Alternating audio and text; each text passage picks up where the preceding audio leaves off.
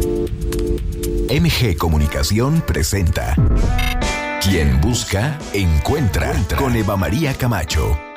El espacio ideal para escuchar buenas ideas que nos lleven a vivir mejor. Dilemas de pareja y de la soltería. Soluciones tecnológicas para la vida cotidiana. Arte y cultura. Música, literatura. Mundo de los placeres. Experiencias únicas. Te invitamos a que te quedes con nosotros durante la siguiente hora. Descubre la mejor versión de ti. Esto es Quien Busca, Encuentra, Entra con Eva María Camacho.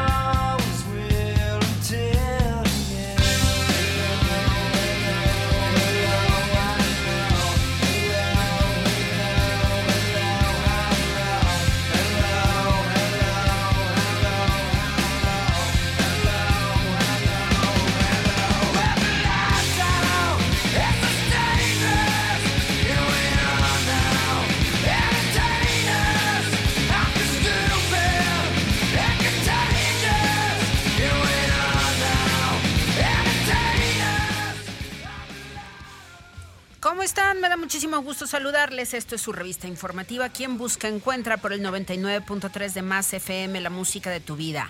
Hoy en el eje musical una selección finísima de grunge. Smells Like Teen Spirit de Nirvana es la que abre el día de hoy y la conversación la vamos a llevar a la pregunta de si es posible vivir en la ciudad que queremos. Ahora, ¿cuál es la ciudad que queremos? Yo creo que todos coincidimos en varias cosas. Entre ellas, una ciudad con seguridad, una ciudad que nuestras hijas e hijos puedan disfrutar, una ciudad donde el transporte no tenga que ser la condición más desgastante de todos los días. Una ciudad donde podamos vivir en armonía, donde podamos encontrar espacios comunes, una ciudad que deje de dividirnos como sociedad. Así que hoy vamos a platicar con la Red de Desarrollo Urbano. Con nosotros ya en el estudio Juan Ortega y Talía Ortega. Nos da muchísimo gusto. Juan Tejada y Talía Ortega. Esos son los nombres. Y nos da muchísimo gusto tenerles acá para que revisemos justamente cómo poder trabajar desde la ciudadanía y saberlo exigir, porque ya lo hemos planteado acá y justo va a haber un evento de la Universidad eh, Autónoma de San Luis Potosí en unos días, pero este, eso lo platicamos ayer en el noticiero de la mañana y yo creo que es muy importante que como ciudadanos estemos aprendiendo a reconocer nuestros derechos y a exigírselos a las autoridades. Qué bueno que están aquí. Muchas gracias. Buenos días, Talía. Qué gusto saludarte. Buen día. Muchas gracias. Qué gusto saludarte, Juan. Buenos días. Mucho gusto. Bien, Talía, cuéntanos ¿Cómo has aprendido tú a plantearte esta ciudad, una ciudad mediana, con estas características, con estos tamaños? ¿Cuáles son tus reflexiones? bueno, eh, sí es una ciudad mediana para eh, términos mexicanos, porque realmente es una ciudad muy grande, ¿no? Este, en términos globales, que supongo, bueno, también depende de dónde lo contemos. Eh, sin embargo, creo que, bueno, mi reflexión viene como desde la calidad del aire. La calidad del aire en San Luis Potosí pues es muy eh, deficiente, básicamente. Sí, sí, Y el tema es que no tenemos una red de comunicación que sea verdaderamente eficaz por parte de las autoridades. Lo conocemos a parcialidades y no tenemos una plataforma que realmente esté comunicando de manera habitual y funcional para la comunidad, porque nada más lo sentimos. Lo sentimos en las alergias, lo vemos mm. cuando subimos a zonas altas de la ciudad. Sí, es, es, bastante complicado. Siendo que en general la ciudad es como una ciudad, bueno, el valle es muy plano, entonces creo que podríamos estar muy bien comunicados, no sé, por ejemplo, con un buen sistema de ciclovías o incluso, no sé, quizá pensar también en tranvías que conectaran en ciertas partes de la ciudad, porque se usa mucho el automóvil, pero yo creo que Juan está más enterado de toda esa situación, no sé, que yo, pero desde mi perspectiva personal, creo que hay como muchas alternativas que se pudiesen llevar a cabo, al igual que como la restauración en ciertos espacios donde pudiéramos tener uh, mucho más vegetación para que pudiera como absorber toda esa contaminación y pues como transformar la calidad del aire.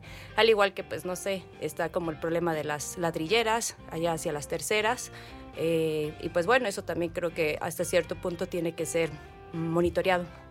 Por supuesto. Juan, ¿qué piensas cuando te dicen San Luis Potosí y piensas en la ciudad en la que tú querías vivir cuando eras niño?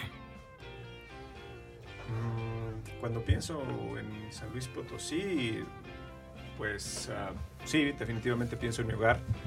Eh, ahí el, el, asunto de si es la ciudad en la que quería vivir de niño, pues eh, creo que, creo que no, no, era un niño que pensara mucho en el futuro, ¿no? En ese sentido, pues como que era un niño normal, no, no, no estaba pensando en, en cómo, cómo, quisiera que fuera la ciudad en el futuro. Creo que hay una serie de imaginaciones colectivas que se van construyendo desde los medios masivos de comunicación y pocas veces a los niños justamente se les interpela para pensar en el futuro, se les pregunta qué es lo que desean o imaginan. Creo que ni siquiera los adultos. Es decir, eh, cómo, qué tan importante es esa construcción colectiva de la ciudad en la que queremos vivir. Es un ejercicio que yo creo que se hace muy poco.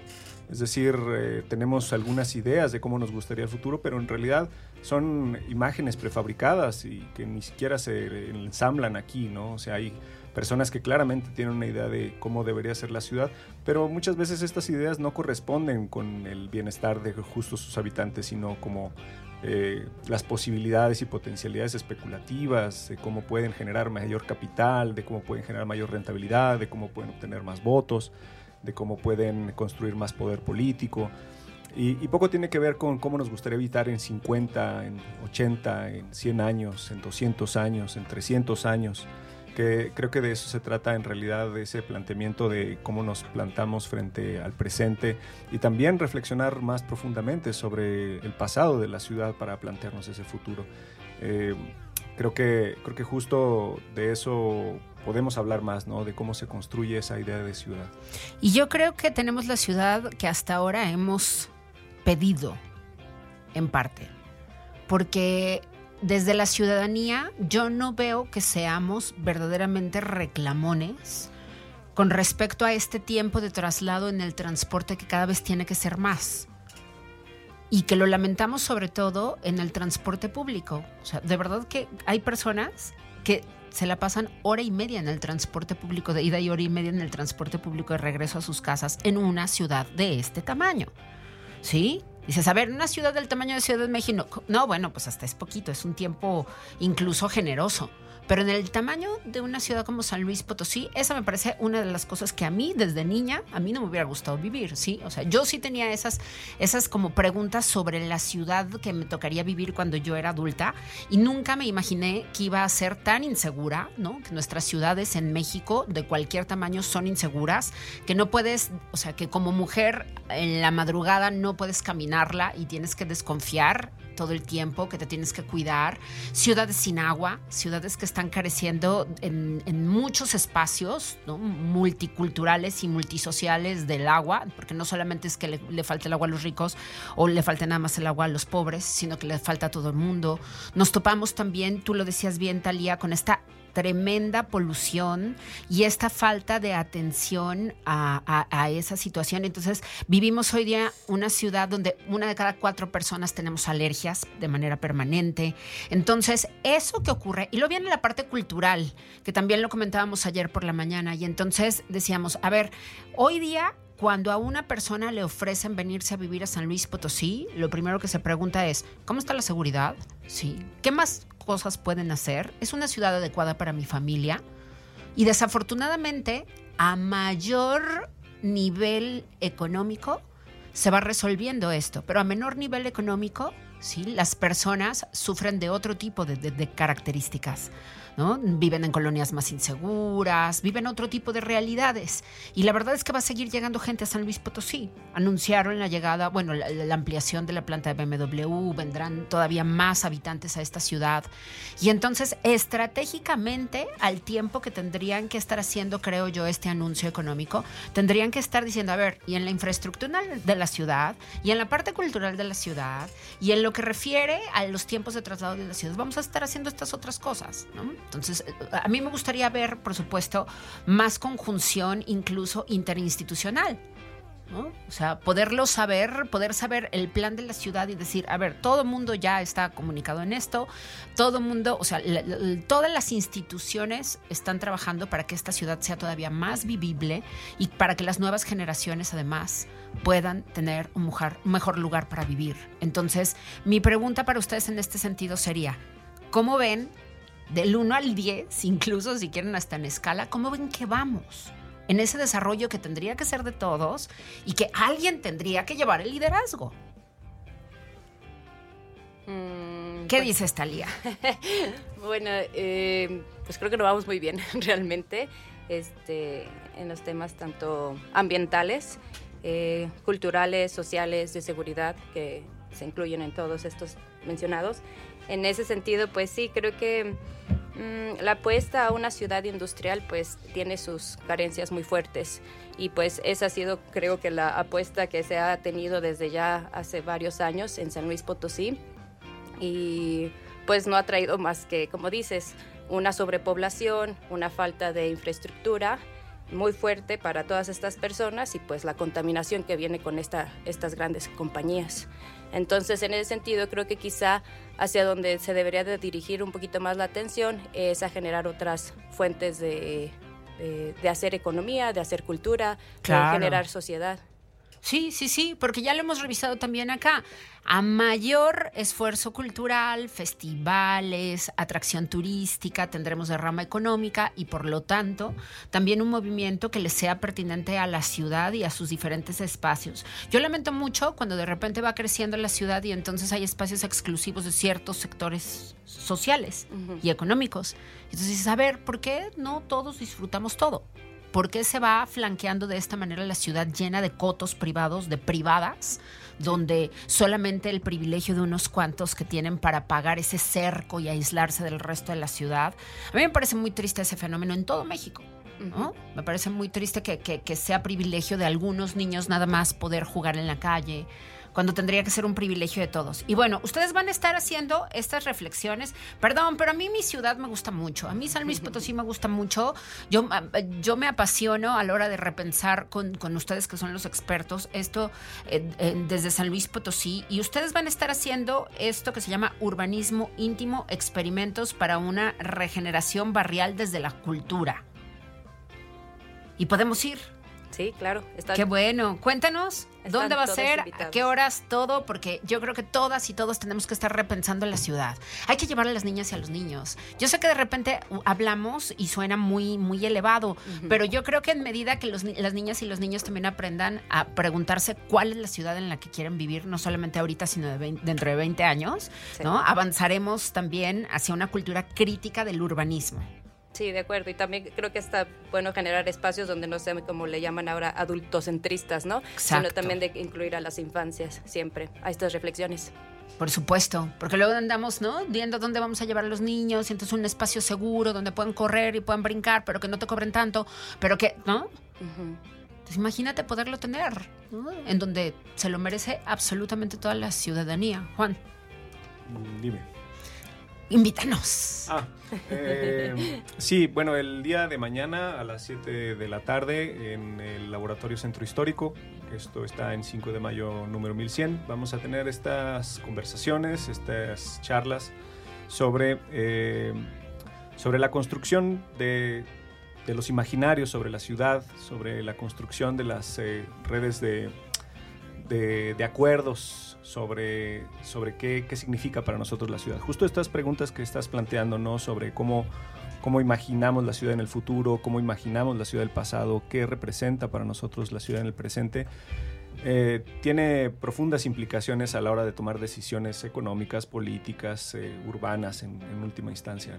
Entonces, eh, justo si bien hay inevitablemente unas organizaciones y unas instituciones que se han encargado históricamente de las decisiones urbanas, es también derecho de los habitantes y las habitantes, pues, uh, generar sus propias opiniones al respecto de lo que queremos de ciudad, ¿no? Y también justo llevar a la, a la, a la escena pública, a, la opinión pública y, última, y en última instancia a las políticas públicas. Es decir, que eh, definitivamente es desde la opinión pública y es desde la construcción de una masa crítica que se puede hablar de transformaciones. No solamente desde las quejas y desde las reivindicaciones, que también son necesarias, sino también desde las propuestas y la participación. La manera correcta desde mi perspectiva de hacer ciudad es desde la participación, es decir, tiene que ver con involucrar a las personas que se encuentran habitando los barrios, las colonias, todas las zonas de la ciudad en los procesos de transformación de sus propios entornos. De ahí que este tipo de conversaciones justo quiere poner de manifiesto esto, quiere subrayar estas circunstancias de construcción colectiva, de imaginarios, de espacios emotivos, de espacios sentidos, donde cada una de nosotras pues se encuentra una relación afectiva con la ciudad y de ahí podemos imaginar un futuro. Si no tenemos este afecto del que bien hablas, ¿no? Cuando hablas y dices, no, a mí sí me gusta mi ciudad, justo eso es lo que hace que una ciudad mejore, justo eso es lo que hace que la vida en comunidad mejore y que recordar que ante todo la ciudad es primero eh, una red de personas, una red de formas de vida, una red de opiniones, una red de problemas en común, pero también de oportunidades en común, de, acuerdos y de eh, eh, alianzas, y que se tiene que hacer desde el tejido profundo, desde abajo. Eh, de nada sirve que las organizaciones institucionales estén ahí muy bien planteadas, porque finalmente cada grupo busca sus intereses. Entonces el asunto acá creo es más como cómo coordinarnos para construir una discusión sobre la ciudad más abarcante y más incluyente, y, y, de eso se trata fundamentalmente la charla del día de mañana. Bien, pues qué, qué, bueno que están haciendo esto. La verdad es que muchísimas felicidades. Gracias de verdad porque, y, y, seguramente quienes nos están escuchando y tienen hijos coincidirán conmigo. También uno se repiensa la ciudad cuando es padre o madre de familia. La vives distinto, la vives con más prisa, la vives con más preocupación. Y luego después dices, a ver, ¿qué puedo hacer yo para sumarle a que esta ciudad sea, pues va a ser la ciudad de mi hija? Ya es la ciudad de mi hija, ¿no? Es la ciudad de mi hija, de sus amigos, de sus contemporáneos, es la ciudad de las infancias también, aunque no lo veamos, es la ciudad de la gente joven que desafortunadamente no tiene banquetas para andar en la ciudad, en, allá por ejemplo por Avenida Chapultepec, ¿no? Y que de repente dices, no puede ser que estas cosas nos estén pasando, ¿no? Al mismo tiempo que hay tantas mejoras y que hay tantas necesidades y que hay otras zonas en la ciudad donde siguen sin pavimento por años, años y años porque se siguen disputando, porque se siguen echando la bolita entre un ayuntamiento y otro, por ejemplo, ¿no? Entonces, son muchas cosas las que les pasa a nuestra ciudad y qué bueno que tengamos mayor conciencia de ello, porque yo creo que a partir de esto también nuestras exigencias pueden ser otras. Entonces, Laboratorio Centro Histórico nos convoca jueves 9 de febrero, 7 de la noche, en 5 de mayo 1100. Hay una cooperación voluntaria de 50 pesos. Venga a que repensemos la ciudad. ¿Usted cómo la vive? ¿Usted cómo la necesita? ¿Usted cómo la quiere? Muchísimas gracias, Juan Ortega, Talía, perdón, otra vez, Juan Juan, perdón, Juan Tejada, Talía Ortega, es que ya sabe usted que me lo puse acá en grandote y no. eh, así es, así son, así las cosas. Bueno, bueno, 10 con 25, muchísimas gracias por su presencia, gracias de verdad por habernos visitado. Ahí estaremos y, y- sigamos, sigamos la conversación. Yo creo que vale la pena que también nos digan cómo les va después, ¿no? ¿Qué dice la gente? Ayúdennos a conocer justamente de este levantamiento que ustedes van a hacer, ¿no? ¿Cuál es la reflexión? Seguramente habrá conclusiones y nos encantará escucharlas acá. Así que vengan, vuelvan con esa voz. ¿Les parece? Sí. Muchas gracias. Buenísimo, muchas gracias. Yo me apasiono con los temas de urbanismo, como usted ya lo pudo ver. Yo, es que, es que me, me genera pasión y me genera coraje y al mismo tiempo me, me, me repienso la ciudad, me genera esperanza. Sí, así me pasa. Bueno, ¿qué? ¿Probadita de Pearl Jam? Sí, muchas gracias. Esto se llama Yellow Led Weather en esta selección de grunge que tenemos para ustedes en Quien Busca Encuentra. Gracias por seguir aquí. Ya regresamos. Vamos a hablar de los cigarros electrónicos, de los famosísimos vapeadores o vapes con el doctor Raúl Acosta.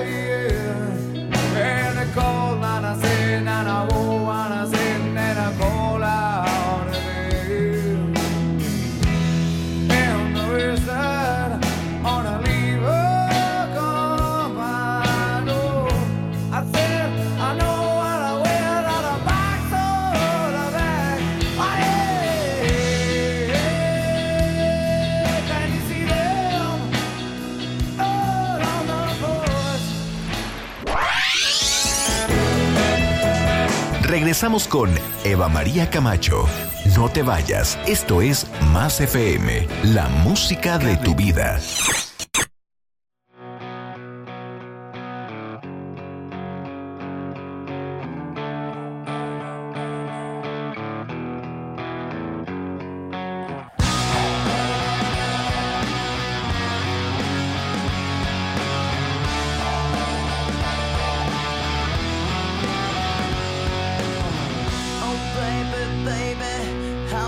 Was I supposed to know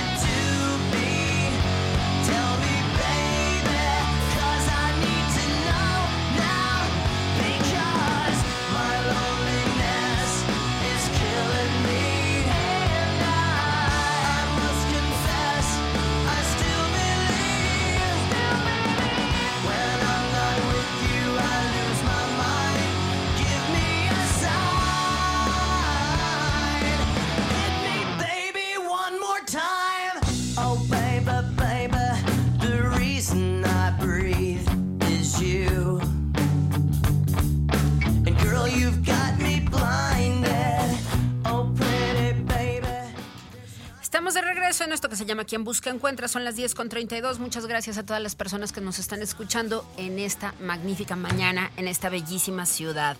Y bueno, vamos a hablar acerca de los cigarros electrónicos. Eh, hay quienes han estado señalando que las prohibiciones están relacionadas con la posibilidad de desviar la atención de un problema que en realidad es mucho más profundo o podría ser mucho más profundo, que es esta necesidad de estar consumiendo ciertas sustancias en lo habitual para, pues, para vivir, ¿no? Para poder salir adelante. O sea, son estas sustancias que todavía son legales, pero que cada vez se van cuestionando más, no solamente su eficacia, sino su calidad y, por supuesto, la atención que el gobierno les está otorgando y, y la difusión que se necesita al respecto de los efectos que tienen en nuestro organismo. Por eso es que el día de hoy le hemos llamado al doctor Raúl Acosta, él es el director operativo del Hospital Agualulco para que esté con nosotros hoy y nos dé su perspectiva, por supuesto, como profesional de la medicina, al respecto de estos famosísimos vapors. Doctor, ¿cómo estás? Qué gusto saludarte.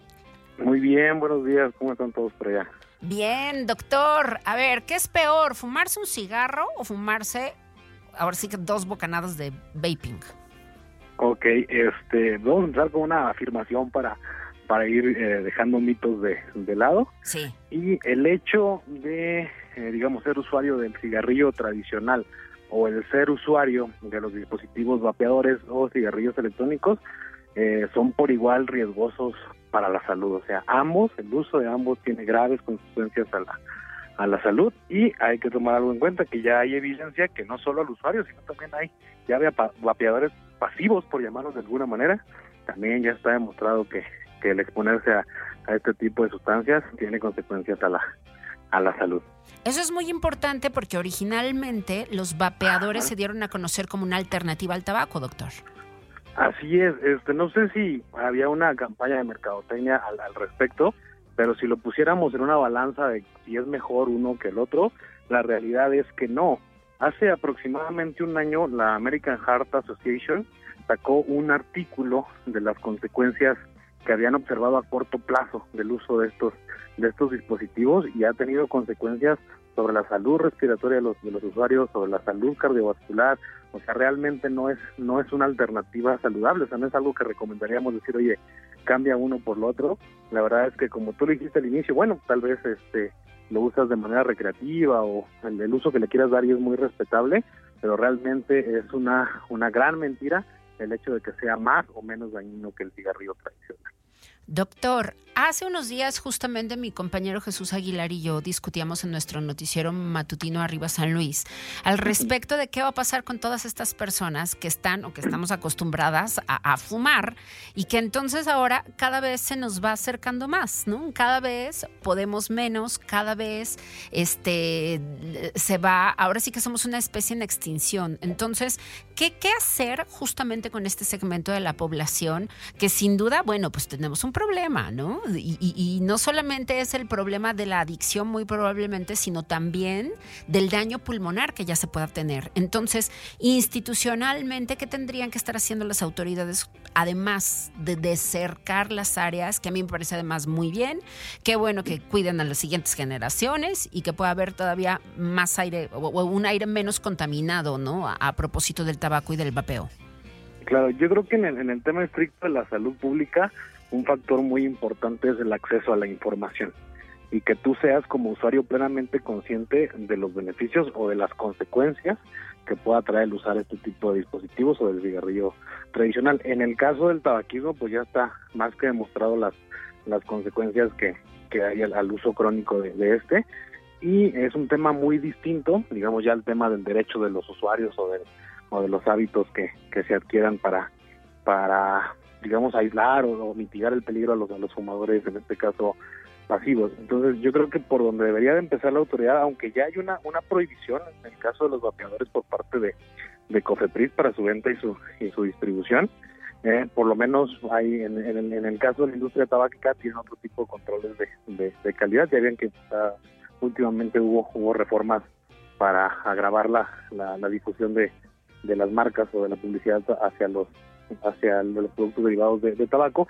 En el caso de los de los vapeadores creo que no hay todavía la suficiente información eh, real o verdadera para que el usuario pueda ser plenamente consciente de las consecuencias que puede traer el, el uso de esto y claro, sin el engaño de la mercadotecnia eh, en favor de nadie ni en contra de nadie.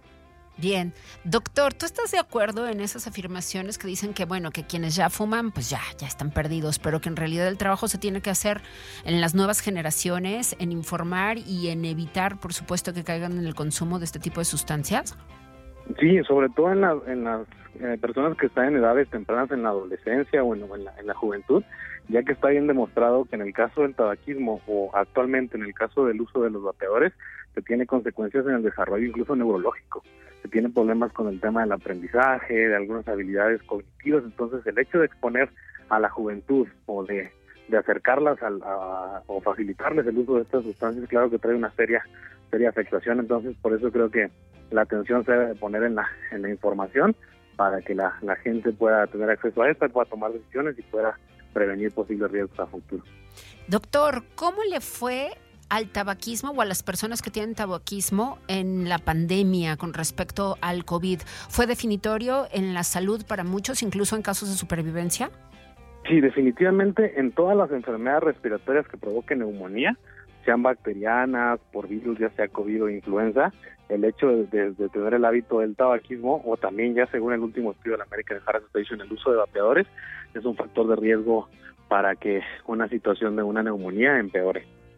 Bien, doctor, pues ahí está el llamado a que dejemos de fumar, es lo mejor que podemos hacer y por Sí, supuesto seguir protegiendo a las generaciones que vienen. Ojalá que podamos llegar a un momento en el que ya no fumemos más. Yo creo que, que es uno de los del yo creo de las grandes situaciones mundiales que nos encantaría ver, ¿no? Junto que con Claro. que no haya guerras, que no haya polución, que no haya contaminación y sobre todo de esta manera que resulta tan nociva para el ser humano. Claro, y, y estoy de acuerdo que hay, hay mucho donde poner esfuerzo. Bueno, ahorita está el tema del tabaquismo, ahorita bueno ya tocamos el tema de los de los vapeadores que pues no son una opción más saludable, pero está también el tema de las azúcares refinadas, de las bebidas Claro. energéticas. Hay otros temas ahí que también hay que ponerles atención y yo creo que no no hay que satanizar un solo lado. Ahí también estoy estoy de Sí, acuerdo. sí. A fin de cuentas el usuario este va a tomar la, la decisión final, pero que estén plenamente informados y conscientes de las consecuencias que pueda tener el uso de dispositivos o la ingesta de alimentos, de suplementos. Es un mar de tema. Así es, doctor. Hay que cuidarnos, hay que ser lo más naturales posible. Yo sé que a veces parece un cliché, pero si queremos vivir mejor y más, hay que cuidarnos y hay que consumir. Ahora sí que con muchísima conciencia. Doctor, las Claro. redes del Hospital Agualulco, por favor. este arroba Hospital Agualulco en Instagram y en TikTok también. Y si me quieren seguir a mí, arroba doctor Raúl Acosta también en Instagram y TikTok. Además, el doctor tiene ahí unos videos fantásticos donde nos va desmitificando un sinnúmero de cosas que, que se nos van ocurriendo en la vida, ¿no? Y que creemos que son ciertas y resulta que no. Así que yo le recomiendo mucho que lo sigan. Doctor, gracias de verdad por haber estado con Gracias nosotros. Te mandamos un abrazo enorme. Gran semana para ti. Igualmente, abrazo de regreso, saludos a todos. Muchas gracias, el doctor Raúl Acosta. Búsquelo ahí en las redes sociales. 10 con 41. ¿Probadita? ¿Sí? Ay, esto me gusta mucho. Me trae muy buenos recuerdos. Qué bonito. Del grunge para el mundo. Sí, sí es grunge esto, pero es británico. Es Oasis. Live together. Live forever.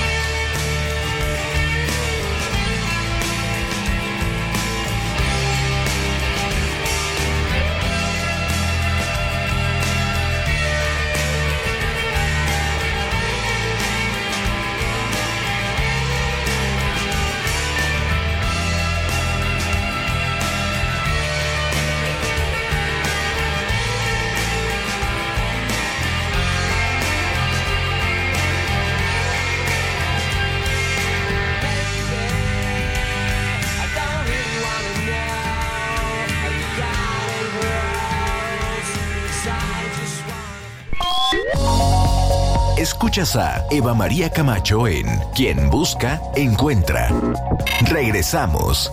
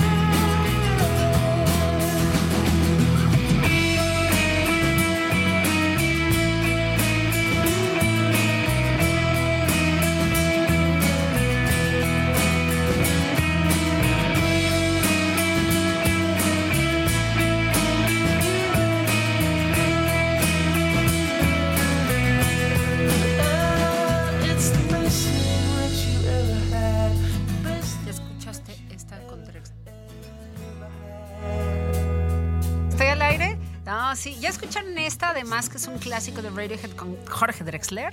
Si no lo han hecho, mañana se las vamos a poner. ¿Les parece? Así de fácil lo vamos a resolver. Y yo ya estaba entrando en el chal con Ale. Pero bueno, aquí está High and Dry. Una bellísima pieza de Radiohead. Qué barbaridad en esta selección de grunge que tenemos en esta mañana. No, Ale, te luciste, ¿eh? Uh, qué buena selección. Bueno, vamos a platicar en este mes del amor. ¿Qué pasa con nuestro cerebro cuando nos enamoramos? Ya está con nosotros la doctora Marta Santoyo, que oigan, hoy vamos a, abordar con, este, con ella este tema, pero luego vamos a hablar de teatro otro día y vamos a hablar acerca de la difusión de la ciencia, que es fundamental para que entendamos qué pasa en tantas cosas de nuestro ser. Si lo supiéramos, seguramente tomaríamos mejores decisiones. Doctora, gracias por aceptar estar aquí. Qué gusto tenerte, bienvenidísima. Ay, pues muchas gracias por la invitación. Y sí, está padrísimo dar esta conferencia del amor, precisamente, que se acerca el 14 de febrero. ¿Qué pasa en nuestro cerebro cuando nos enamoramos? ¿Por qué perdemos los estribos? ¿Por qué perdemos la calma? ¿Por qué nos obsesionamos? Dinos. Ay, Dios mío. Yo cuando estudié este, todo lo relacionado a los neuroquímicos, a todas las sustancias químicas que están implicadas en el, enamor- en el ena- enam- enamoramiento, ay, entendí tantas cosas que le pasa a uno, que dices tú, ay, si uno lo supiera, a lo mejor actuabas de otra manera, ¿verdad? De haber sabido no me enamoro. Sí, claro. Fíjate que dice que no hay motivación más grande que el amor. Cuando estás enamorado, rindes más, disfrutas más la vida. Ay, pero este también cometes muchos errores que de otra manera no los hubieras cometido. Es más, podría decir que se hacen muchas locuras. Y respecto a eso, Mario Benedetti escribió un cuento que se llama El amor y la locura. Y se los voy a platicar así muy, muy resumido, muy resumido para que lo disfrute. Se cuenta que un día la locura andaba buscando al amor que se encontraba escondido. Y entonces eh, lo buscó y lo buscó por todos lados y no lo encontraba. Y ya estaba a punto de desistir cuando de repente que se encuentra con un rosal. Desesperada la locura, cogió al rosal de sus ramas y lo sacudió muy fuerte. Y en ese momento se escuchó un grito de dolor. ¡Ah! Entonces la locura se dio cuenta que las espinas del rosal habían lastimado los ojos del amor y lo habían vuelto ciego. La locura al darse cuenta de eso, le pidió perdón por todas las maneras, le imploró, le suplicó que por favor lo- la disculpara.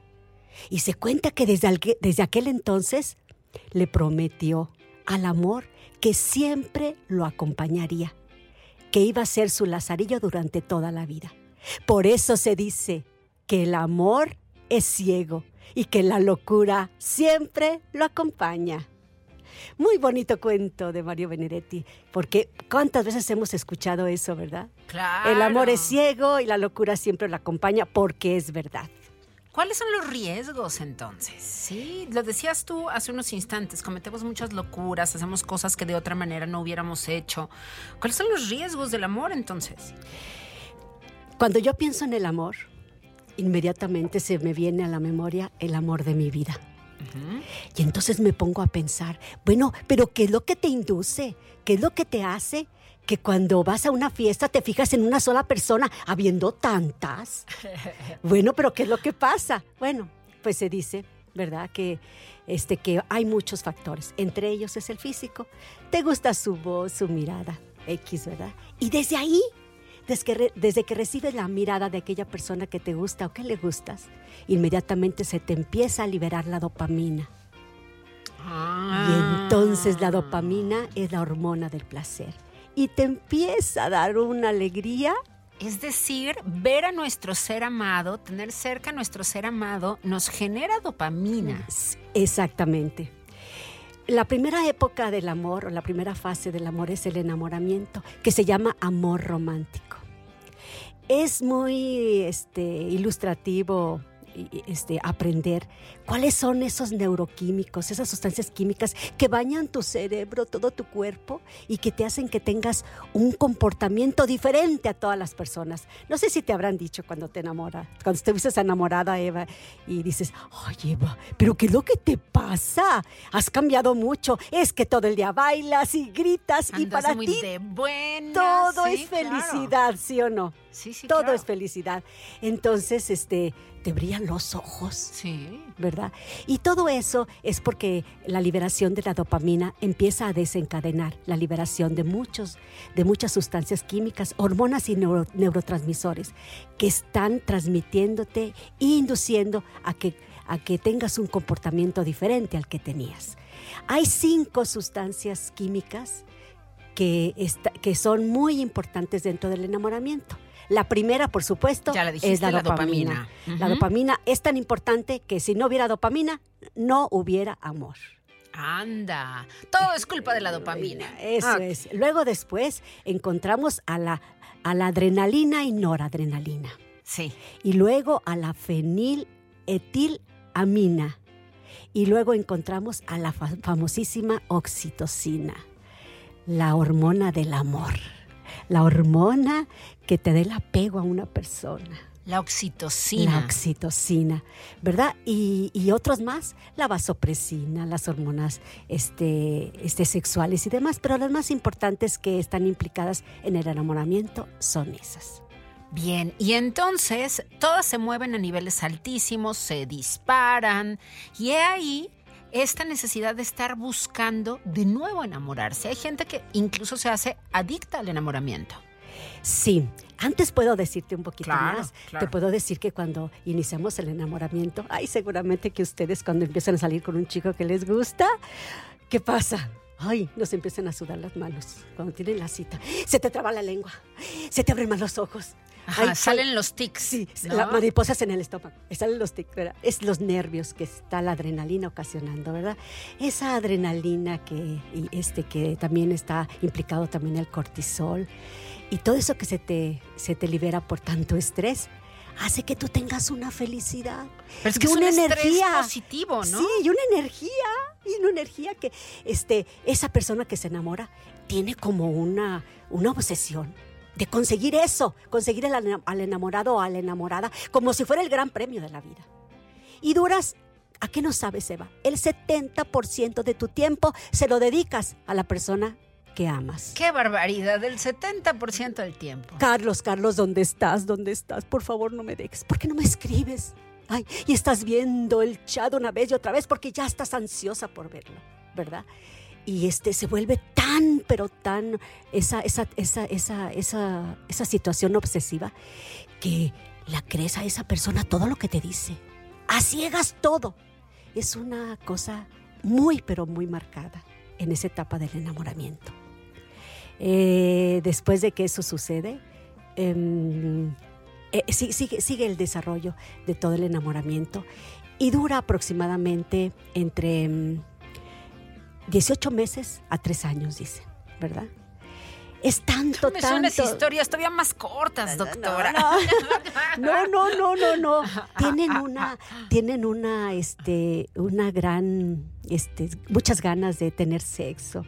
Debido a que se les subieron mucho las hormonas sexuales, la testosterona, los estrógenos, la progesterona, que tienen un deseo sexual y lo gozan tanto por la oxitocina, por la vasopresina, por tantas cosas que se desencadenan y que están ahí todas en su cuerpo, en su cuerpo, ¿verdad? Pero llega un momento, Eva, en que la dopamina, cada abrazo, cada beso que te das, la dopamina se va como gastando. Haz de cuenta que tienes dopamina en un frasco. Y Ya. el abrazo y el beso, y gastas tantito. Cada pareja tiene pareja. su frasco de dopamina y hay un momento en el que se acaba. se acaba. Cuando se acaba la dopamina, bueno, antes de eso les digo que la dopamina está tan alta, tan alta, que se te bloquea la parte del cerebro que, te, que, que es la que se encarga del razonamiento, de tomar decisiones, que es la corteza prefrontal. Entonces, entre más altas estén las concentraciones de dopamina, más inhibida está la parte de la corteza prefrontal. Por eso hacemos tantas locuras cuando estamos enamorados, porque no reflexionamos, porque nada. Por eso es que yo esta plática se la llevo a los chicos de prepa y les digo, aguas, Ah, qué maravilla. Porque- hay tanto deseo sexual. No tengan un hijo, yo sé que van a tener sexo, pero por favor, Ah, pero cuídense. Cuídense porque la decisión de tener un hijo les va a perjudicar toda la vida, ¿verdad?